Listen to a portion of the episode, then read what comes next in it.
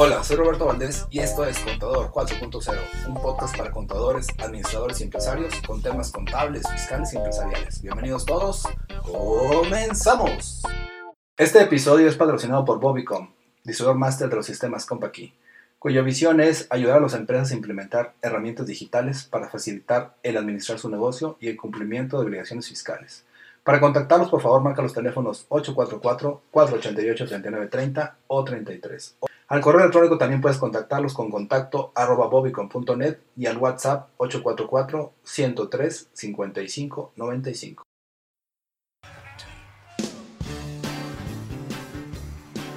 El día de hoy eh, veremos los comentarios relacionados con el paquete económico 2021 como ya saben, eh, este programa se denomina Criterio Fiscal Digital debido a que es basado en una columna que el contador Jorge Ajax tiene en el diario de Coahuila. La visión de nuestra empresa Bobicom es ayudar a las empresas a implementar herramientas digitales para facilitar cómo administrar sus negocios y cómo cumplir con obligaciones fiscales. Eh, obviamente para esto nos hemos asociado con el contador Jorge Ajax, quien comparte esta visión y por lo cual hicimos este programa. Contador, buenas tardes, ¿cómo estás? ¿Cómo estás, Robert? Muy buenas tardes. Oye, por Bien, contador. No me sale ahí en el Facebook para poderlo compartir. No sé si lo. Sí, dame un segundito, déjame de una vez lo, lo valido. que esté funcionando todo. Déjame de una vez lo, lo valido. Ahí está, Facebook. Eh, igual ahorita te paso por aquí el link nuevamente para que. Okay, aquí no, para que lo compartas, ya es que de repente tiene que volver a compartir con el link. ¿verdad? Okay. Ahí va. Ok. Te voy a mandar aquí por WhatsApp, ¿ok? Sí, ya, ya, ya me aparece ahora sí. Déjame lo comparto. Perfecto. Tú me dices. Ya está listo. Excelente, contador. Bueno, pues obviamente, eh, como ya platicamos, contador, ahí, estuviste mandando por ahí por en la lista de difusión un mensajes relacionados con los cambios que venían para esto del, nuevo paquete económico para el 2021. Entonces, obviamente, comentamos que el día de hoy sería recomendable comenzar a ver qué es lo que viene y probablemente empezar a, a, revisar qué, qué, tenemos que hacer, ¿no? Claro. Bueno, este, vamos a platicar. Eh, obviamente, por cuestiones de tiempo, voy a resaltar lo más importante. Hay algunos otros cambios, pero eh, creo que eh, nos vamos a llevar la idea de, de por dónde está el, tema. en principio, bueno, como cultura general, este, se acostumbra a señalar cuáles son los criterios de, eh, generales de política económica. Esto nos sirve para nuestros presupuestos, eh, cómo estiman el tipo de cambio eh, y otros temas. Por ejemplo, el crecimiento, bueno, ya lo hemos escuchado mucho, 4.6% es lo que se, se estima para el 2021 y para el cierre de 2020 tenemos una caída del 8%. Vamos a ver si, cómo se cumple.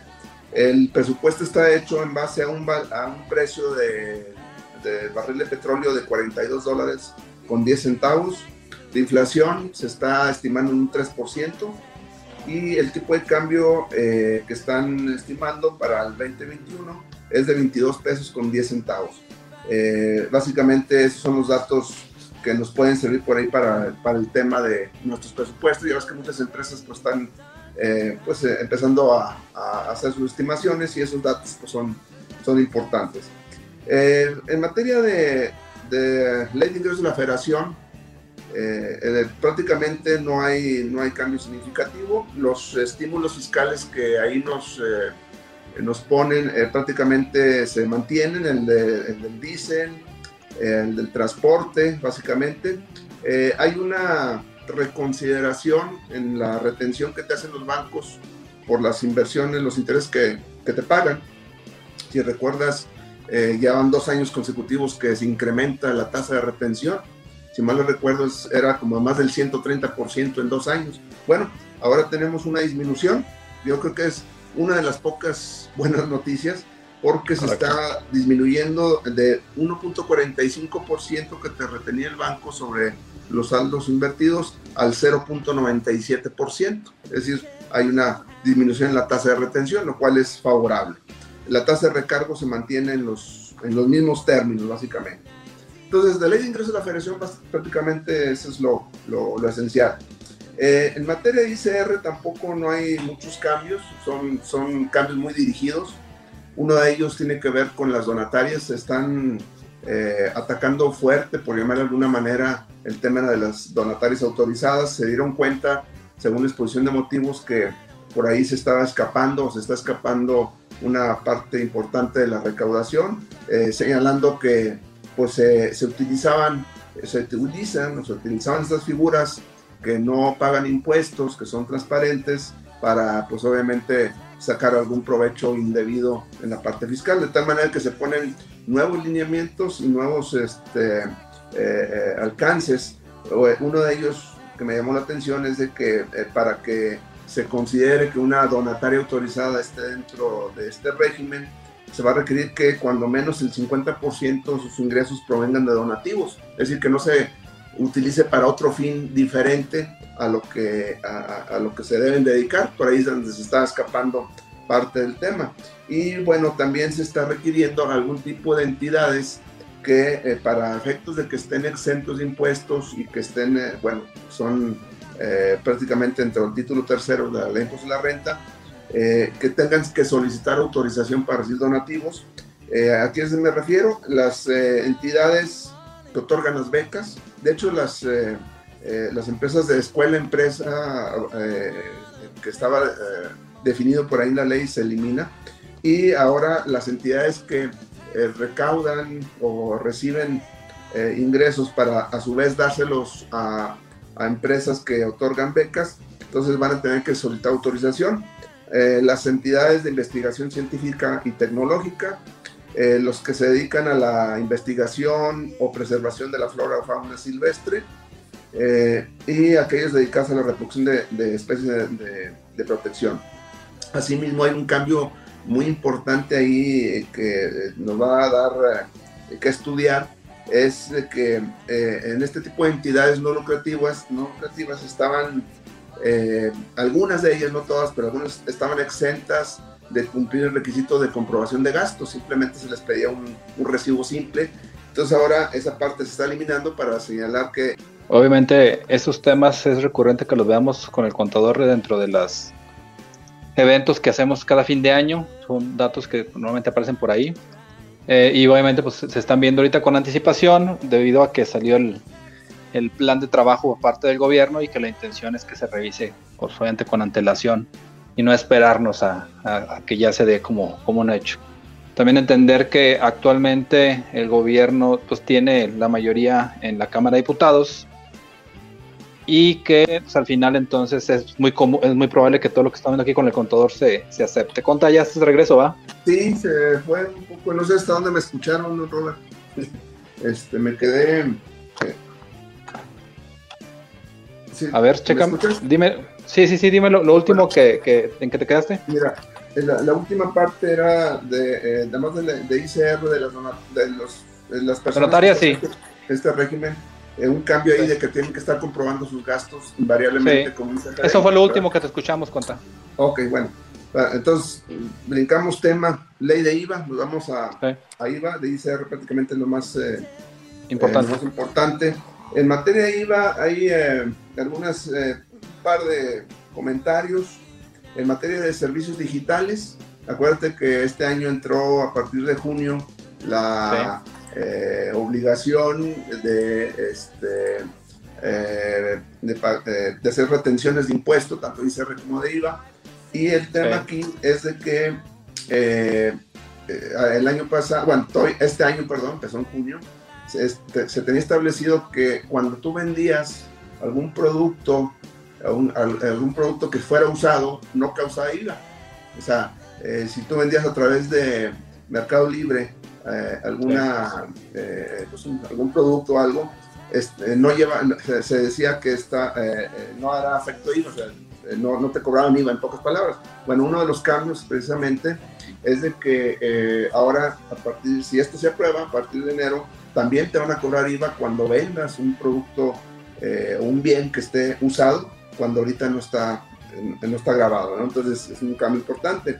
Otro también importante es que de hecho cuando se estableció la reforma del año pasado, bueno, el año pasado para eh, vigente a partir de este año, eh, se decía que aquellas plataformas eh, extranjeras que no se dieran de alta en el SAT eh, eh, para efectos de la retención, les iban a quitar su permiso, no sé cómo se pueda ganar, le iban a suspender, eh, va a ser un bloqueo temporal de los servicios digitales, o sea, prácticamente le iban a sacar del, del, esquema de Internet eh, porque no se dieron de alta. El año pasado ya venía, lo quitaron a última hora y ahora vuelve otra vez, es decir, se vuelve a, proponer que en caso de que estas plataformas eh, digitales, propiedad de extranjeros que no tienen establecimiento en México, que no se den de alta en el SAT para efectos de la retención, les van a bloquear su señal. Entonces, una parte ahí importante. Entonces, eh, prácticamente en materia IVA sería lo más importante. No sé si, tienes algún comentario hasta aquí, don Robert. Pues no, nada más el tema de que pues, aparentemente el gobierno quiere que la gente deje de usar las plataformas digitales. Me refiero a que si incluso ya se piensa grabar el tema de las cosas que son usadas, que en su momento pagaron algún impuesto, porque pues para comprarlo tuviste que pagarlo, ¿no? Eh, obviamente no, yo siento que están desincentivando el tema de, la transformación digital, que es la tendencia a nivel mundial, a través del cobro de impuestos, pues al final de cuentas entendiendo que se está cumpliendo, entre comillas, la palabra de decir que no se están eh, como que creando nuevos impuestos, simplemente se están aplicando los ya existentes a cosas que no se habían aplicado. Pues básicamente es eso, ¿no? Es correcto y, pues eh, sería una no sé, competencia desleal, de alguna manera, porque si tú vendes el producto no a través de internet o de esas plataformas, sino directamente ahí sí va a estar el centro. Pero si ese mismo producto lo vendes a través de internet, pues así va a llevar IVA. Entonces, pues así que no entendí. Pero es perjudicial. Exacto.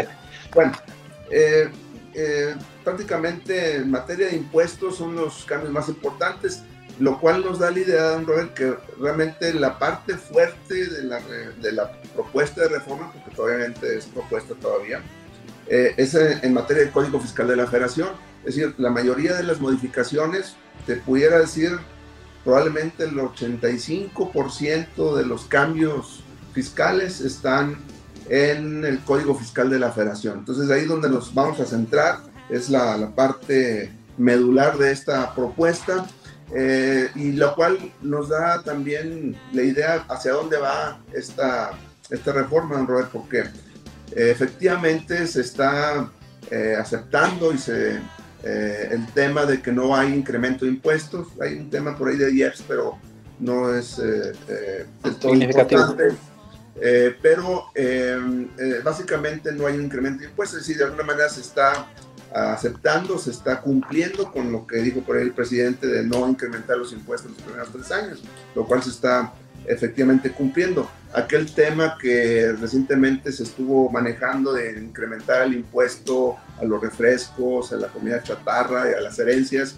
no se está proponiendo, no, finalmente no aparece en la, en la iniciativa eh, eh, del, presidente, eh, del Poder Ejecutivo, y básicamente entonces vemos ajustes en, en, el tema técnico, operativo de la recaudación o la fiscalización, o sea, básicamente ahí es donde está el, el, el tema enfocado, y todo esto obviamente está dentro del Código Fiscal de la Federación. También voy a mencionar algunos de estos cambios. Aquí es un poquito más amplio, pero voy a resaltar los más importantes, don Robert. Eh, en materia de, de Código Fiscal de Federación, un tema que el año pasado conocimos, el artículo 5A, respecto a la razón de negocios, en donde las empresas eh, al realizar las operaciones deben de tener en mente siempre que esas operaciones deben de tener una razón de negocio, es decir, si hay un beneficio económico, eh, pues, eh, o el beneficio fiscal debe haber un beneficio económico al final de cuentas. Había una frase que encerraba mucho eh, contenido que decía que la aplicación de este criterio de la razón de negocios no implicaba aspectos penales. Decía, ¿sabes que Si la autoridad no está de acuerdo con esta operación porque no está conforme a la razón de negocios, no pasaba más allá de que me liquidaran y se fuera al juicio para determinar cuál es el criterio. Ahora, eh, y como señalaba que esta situación no afectaba a lo penal, pues de alguna manera había una salvedad. Este año se refuerza y de tal manera que se establece que esa parte sí va a tener efectos penales o puede tener efectos penales. Es decir, si se hace con pues obviamente con una situación de, de mala fe, de todo lo mala fe, engaño, etcétera, pues ahí puede haber un tema de, tipo penal. Entonces, eh, esto nos da otra vez la idea que te comentaba de un reforzamiento en la, parte técnica operativa de la recaudación o la fiscalización. Eh, en materia de, de, enajenaciones a plazo, simplemente una, eh, pues una aclaración. resulta ser que el concepto de pago diferido en parcialidades lo conocíamos desde dos puntos de vista Recuerdas que el CFDI cuando no se paga se emite con eh, eh, PP, PPE, pago eh, eh, parcialidades o diferido, PPD, ¿no? Perdón. PPD. Este, Pero no, no concordaba con la definición de pago en parcialidades que están de enajenaciones a plazo de, del código. Entonces ya lo, eh, lo mezclan de alguna manera y, cuando emites una factura con esas características le puedes dar el tratamiento correspondiente a enajenaciones a plazo que está en el Código Fiscal de la Federación. Eh, en materia de decisión de sociedades, una, eh, una situación de que cuando se separan las, las empresas del CINDE, una decisión quiere decir que se, hay una separación, es lo, es lo contrario a una fusión se transmiten una serie de conceptos de los, de los balances eh, de, la, eh, los estados financieros, entonces de tal manera que eh, algunas ocasiones, como se transmiten algunos elementos que no están muy claros en los balances, pues por ahí metían algún tipo de, de subcuenta que no estaba probablemente registrada y con motivo de la decisión, pues ahí, ahora sí, como dicen por ahí, a, a río revuelto, ganancia de pescadores, pues eh, eh, posiblemente había algún tema ahí de tipo fiscal que no se, no se identificaba. Ahora con esto, le dices, ¿sabes qué? Tú tienes que identificar todas las partidas eh, que, que, se hacen o que se van a, a, decidir,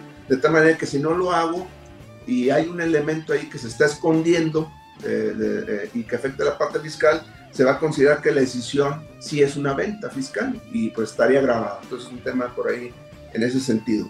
Eh, en materia de los sellos digitales, de la cancelación, dos elementos.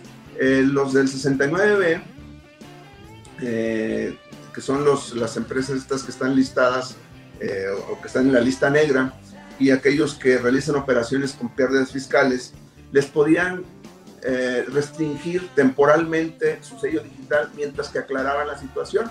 Eso les permitía hacer algunos movimientos porque finalmente es una suspensión provisional.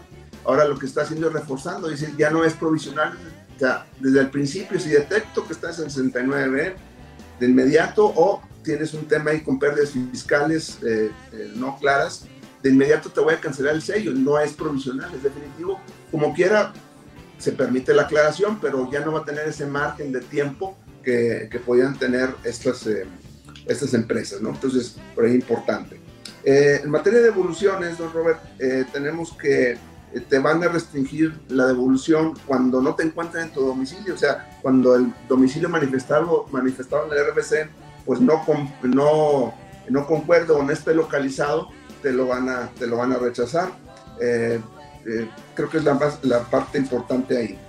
en materia de registro federal de contribuyentes, la cuestión del registro eh, cuando tú te das de alta, eh, te piden la información, correo electrónico, ahora hasta teléfono, etcétera, pero eventualmente el domicilio, bueno, no, no, tanto el domicilio, los datos de contacto, vamos a llamarle de esa manera, pues probablemente con el paso del tiempo van cambiando, cambias de teléfono, cambias de correo electrónico y nunca nos acordamos de avisarle al SAT, así como cuando nos cambiamos de domicilio y no le avisamos al INE, pues el SAT ahora está pidiendo, y sabes que cada vez que hay un una modificación en los datos de contacto, me tienes que avisar. Si no me avisas, pues también va a haber unas sanciones correspondientes. Entonces, ese tema nos obliga a tener, mantener actualizados nuestros datos de contacto ante, ante el SAT. Eh, aquellas, eh, aquellas empresas también que eh, se liquiden, se fusionen, que prácticamente vayan a desaparecer, lo que se nos dice es algo que ya está sucediendo realmente cuando tú vas y presentas una decisión, una fusión o una liquidación, no te aceptan de inmediato el aviso. Hay una investigación, te dicen, a ver, pues deja ver por qué te vas a liquidar, por qué vas a desaparecer del radar, y empiezan a ver si no tienes créditos fiscales, si los socios están pendientes con impuestos y demás. Pasan tres, cuatro días y luego ya, si, si todo va bien, te aceptan eso. Entonces, eso ya lo venían haciendo. Lo que está haciendo ahora, que esta parte ya la están poniendo en el Código Fiscal de la Federación. Es decir, de alguna manera eso nos va a obligar a que no nos van a aceptar de inmediato esos, esos, esos cambios. En, en materia de CFDI, eh, creo que lo más importante, don Robert, es de que se está estableciendo ya dentro del mismo Código Fiscal de la Federación la obligación de lo que ahora conocemos como el complemento del CFDI. Eh, recordamos un poco, eh, el complemento del CFDI se emite cuando eh, se hace una factura, un CFDI de ingreso, con la característica de que no se pagó en una sola exhibición, sino que se marcó como PPD, y cuando se paga esa factura se emite un complemento de pagos. Creo que ya lo estamos este, estamos acostumbrados a eso. Sin embargo, ese complemento de pagos no tenía una, un fundamento en el código, que es la, pues la base o el, fundamento legal por excelencia, sino que estaba a través de miscelánea, a través de la guía de llenado. Entonces, por ahí alguna eh, puede decir, oye, ¿por qué me estás exigiendo el complemento de pagos si no hay fundamento? No es que la miscelánea, sabemos que la miscelánea y la guía de, llenado pues no es ley. Bueno, para ahora se tapan esa parte y nos dicen, a través del código, ok, eh, cuando se trate de pagar eh, saldos de CFDIs, o sea, cuando tengas un saldo de, por pagar, pues se va a tener que emitir una, un, CFDI correspondiente. No dice el complemento de pagos, pero conocemos que de acuerdo a la guía, pues es la característica del complemento de pagos. Entonces es una parte, pues interesante, no sé cómo la ves ahí, don Robert. Pues obviamente está interesante porque al final de cuentas, eh, cuando salió el tema del REP, que es el complemento de pago de, de, en este caso relacionado, siempre se dijo que en teoría todos estamos obligados a hacerlo y que en algún momento la autoridad quería que se cobraran los impuestos en base al flujo efectivo que se reportara a través de los reps. Que incluso si tú le ponías en la factura eh, pago parcial diferido, supondría que no te lo han pagado, que cuando tuvieras el rep se consideraría un pago efectivo real. Sin embargo, como usted dice, no había un sustento tan formal como lo en ese caso estaría ahora, lo que le daría la validez a eso. Estamos de acuerdo, contador, que entonces si esto se da y, si se trabaja como el saldo planea, se podría decir que si mañana pasado yo le digo que fue una factura pagada en solo exhibición, se considera como, la Hacienda pensaría que va, a querer considerarlo como un ingreso y que cuando fue un pago parcial diferido y ya tengas el REP, se podría considerar que fue el ingreso ahí, ¿no? Es decir, estaría controlando ya el flujo efectivo a través de cuando emites o no un documento fiscal digital. Sí, es correcto. Sí, sí, ya, pues, eh, ya va a estar ahí prácticamente este, acordado esa, e, e, esa parte, ¿no? Entonces, pues muy interesante esa parte. Bueno, Robert, eh, te sigo platicando. Eh, en materia de actas de asamblea, están poniendo más rigurosos porque están estableciendo la obligación que cuando hay un aumento de capital, una capitalización de reservas, una capitalización de pasivos, ya se conjugue la parte contable, es decir, que los asientos contables vayan acordes a, la operación y que, y que conservemos los estados de cuenta correspondientes que comprueben ese aumento de capital, esa, eh, ese pago, etcétera, dividendos o demás. Entonces ya hay una conjugación, ya no solamente es el acta de asamblea, sino lo que hay alrededor de la operación, estados de cuenta bancario, asientos contables, eh, y este, pues prácticamente se está estableciendo esa, eh, eh, esa obligación, inclusive en materia de, de, fusión o decisión de sociedades donde se transmiten algunas cuentas fiscales como es la CUFIN o la, o la cuenta de capital de aportación, nos obligan a que dentro, que conservemos el papel de trabajo de cómo determinamos esa transmisión de la CUFIN, de la cuenta de capital de apartación, etcétera, tenemos que dejarlo manifestado y establecer los papeles de trabajo donde se, eh, se, señale eh, qué parte de, esos, eh, de esas cuentas se, se, transmitieron. Entonces, creo que es una parte muy importante donde, bueno, otra vez se ve aquí la, idea de una mayor, un mayor control fiscal. por otro lado, Robert, hay, un tema muy interesante que se está proponiendo Parece una reforma sin chiste, por llamarlo de alguna manera, pero vamos a ver el fondo del asunto. El tema es de que eh, el SAT va a estar dando a conocer de manera periódica eh, referencias sobre la utilidad, las deducciones o las tasas efectivas de los impuestos, los, márgenes de utilidad, que de acuerdo a sus criterios, cada eh, giro económico, cada sector económico o industria debe de tener. O sea, en pocas palabras, traducción, que nos va a establecer tablas donde, por ejemplo, oye, el negocio de, uh, este, de venta de software eh, no contaste, ¿no? de alguna manera, debe tener un margen de utilidad de tanto, tú, tú debes andar entre tanto y tanto, tus, eh, tu, uh, eh, tu deducción, tu, tu, tasa de impuestos debe ser tanto, etc. Entonces, ahora, para ellos va a ser, oye, si andas fuera de esos márgenes, a ver, algo pasó, porque andas abajo del, de, lo que ellos piensan, ¿de acuerdo? Pues no sé cómo lo vayan a, determinar, pero van a estar determinando por cada sector económico o de, o de industria esos factores. Eso se me hace grave, la verdad, Robert, porque nos van a, nos van a vigilar, de alguna manera, estableciendo esos, esos parámetros que si no los alcanzamos, pues inmediatamente, muy seguramente, me van a ir a, a tocar la puerta eh, virtual, porque ya, prácticamente las auditorías directas ya no se hacen y, pues vamos a tener problemas. Entonces esta parte se me ha dicho, parece una, una reforma sin chiste, pero trae mucho de fondo, no sé si la, lo notas de esa manera.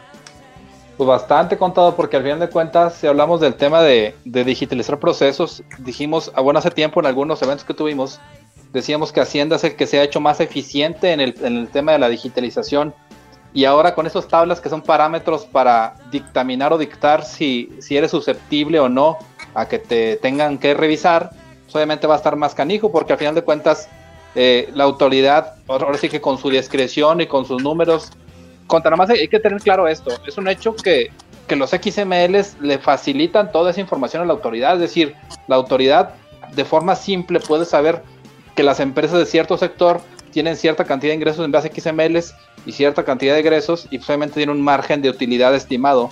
Y yo creo que podríamos sacar las tablas. El problema es que obviamente ya la fiscalización va a estar todavía más pesada que lo que está actualmente, ¿no? Si de por sí que ahorita están bien chuchos ahí con la recuperación. Exactamente, digo, el tema es de que ya lo estamos viendo y, básicamente, en digo, y aquí podemos aprovechar para decir, ah, digo, si me preguntara la opinión, ¿cómo va esto de la reforma?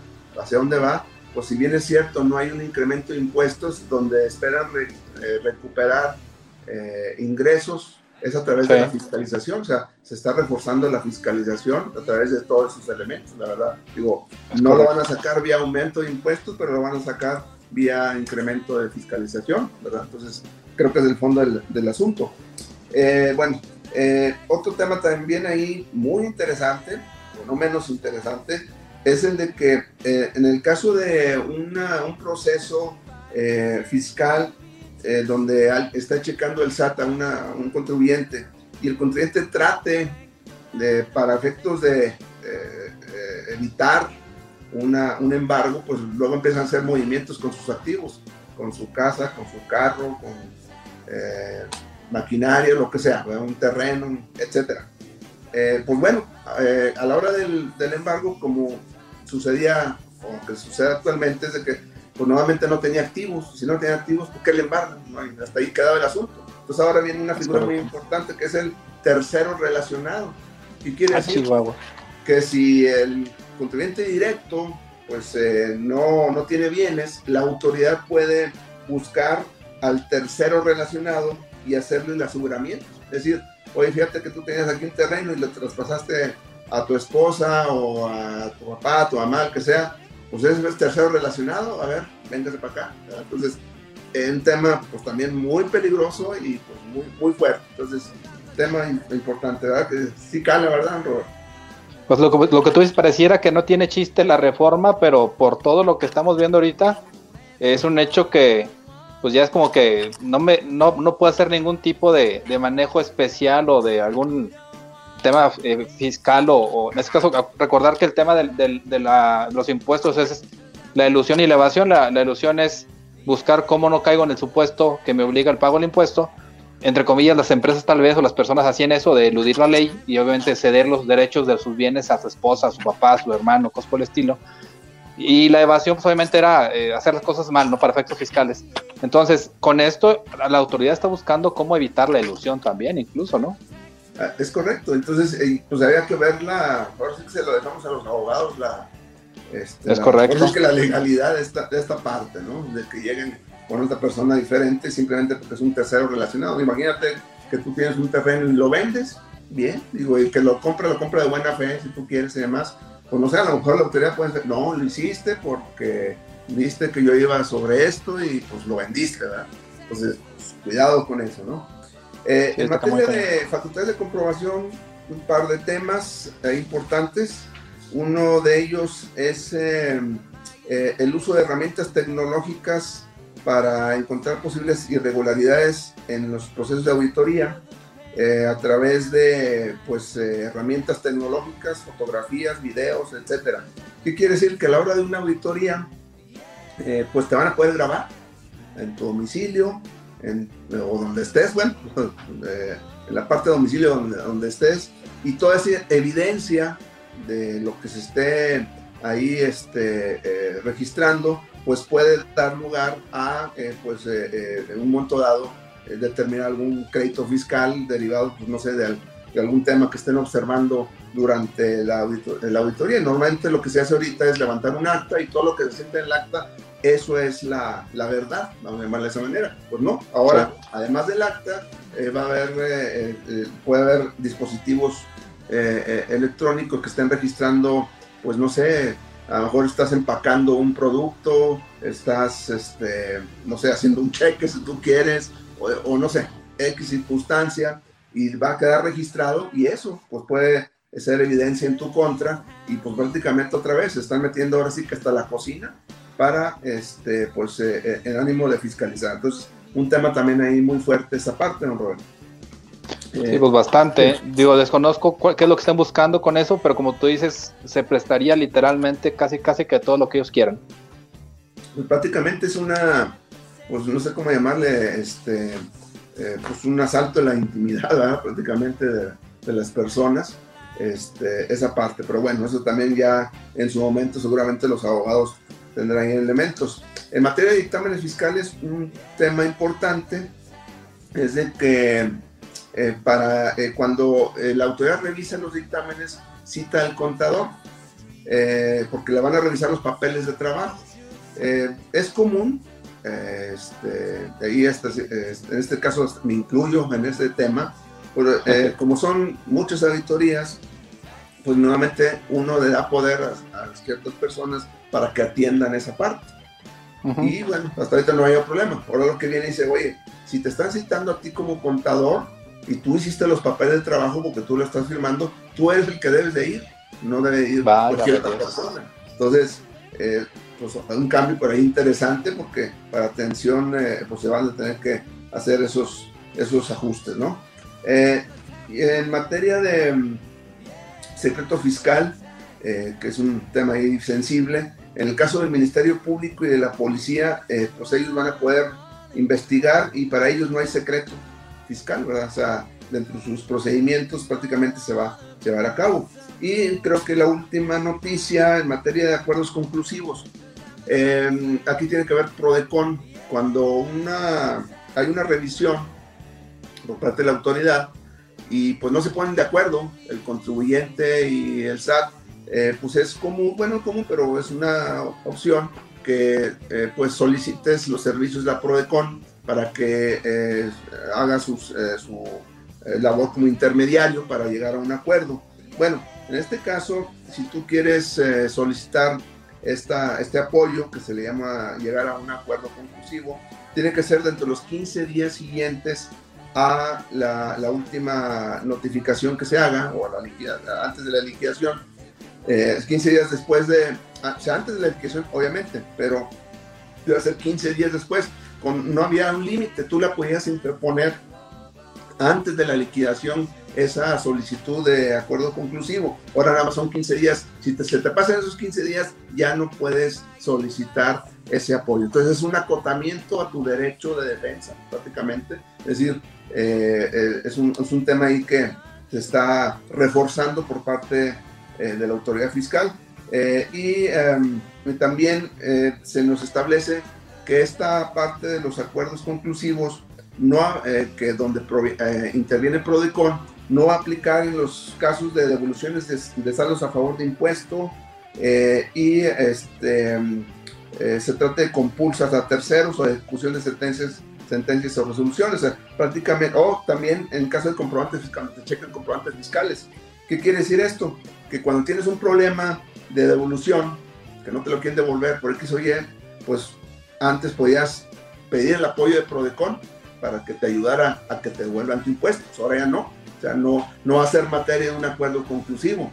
Ni tampoco si tienes un problema con, un, con la expedición de CFDIs, por X o Y no te lo eh, quiere aceptar, podías solicitar la, el apoyo de Prodecon, pues ahora ya no. Entonces, temas importantes estos de la limitación de los, eh, eh, pues de, las, de los derechos de defensa del contribuyente. Entonces, pues prácticamente, don Robert, así de manera general, hemos abarcado los puntos más importantes. Hay algunos otros, probablemente en las próximas emisiones por ahí demos algún comentario adicional, pero eh, creo que hemos abarcado eh, eh, los, los, puntos más importantes de la reforma y seguramente nos estamos dando cuenta, Robert, hacia dónde se dirige la reforma.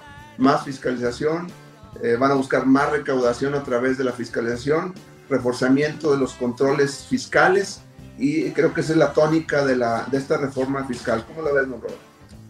Muy pesada, contador. Al final de cuentas, cada año es lo mismo, es tratar de sacarle más a los mismos, a los, a los, contenidos cautivos y que pues, obviamente se sigue haciendo que, bueno, promoviendo que se hagan las cosas por fuera, ¿no? Es decir, el tema de la digitalización o el cobro de los impuestos de, de las, los productos incluso que ya fueran usados, pues es como que, ah, bueno, véndelo por fuera, o sea, no, no lo metes en una plataforma digital.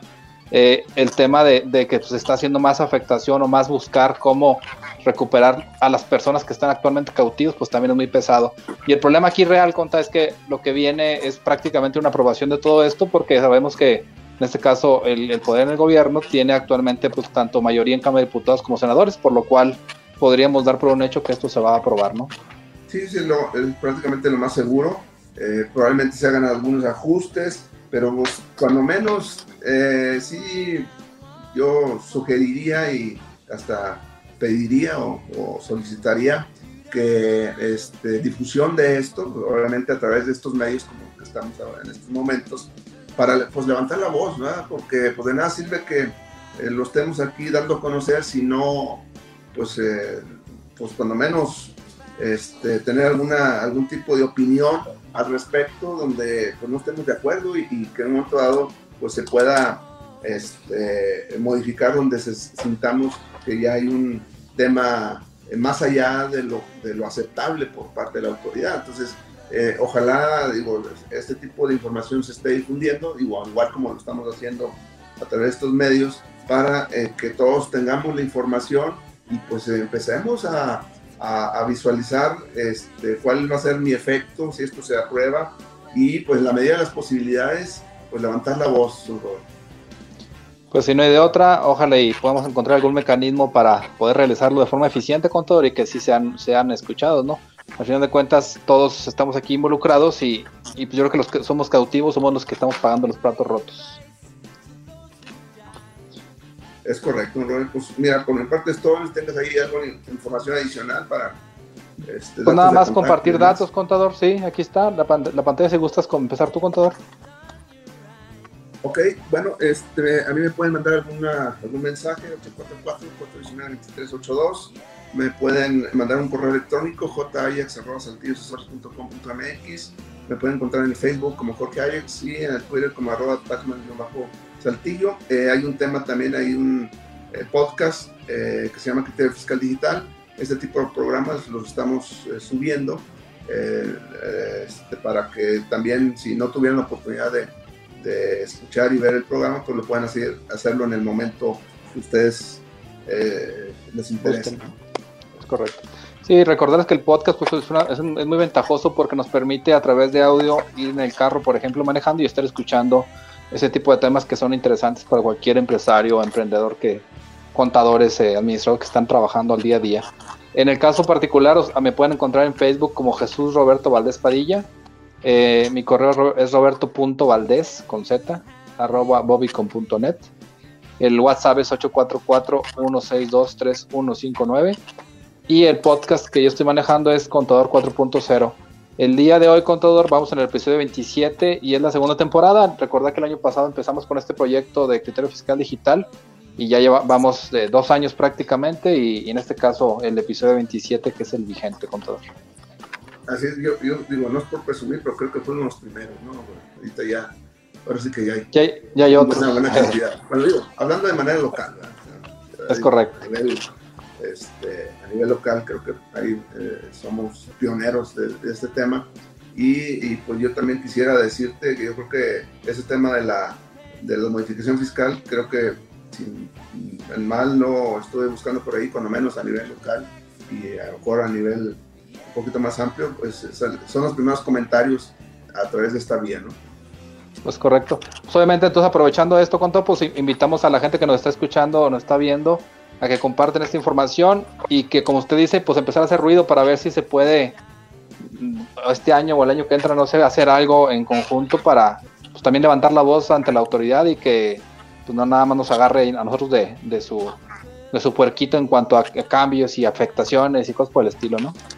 Es correcto, pues vamos a seguir analizando información, seguramente vamos a, a seguir comentando eh, pues más, eh, más detalles de estos, de estos temas en las próximas ediciones. Muy bien, con todo pues gusto hablarlo, gracias por su tiempo, gracias a todos por escucharnos y nos vemos en la próxima sesión con todo el gusto hablar, con todo, cuídense mucho. Igual, vamos. bye bye.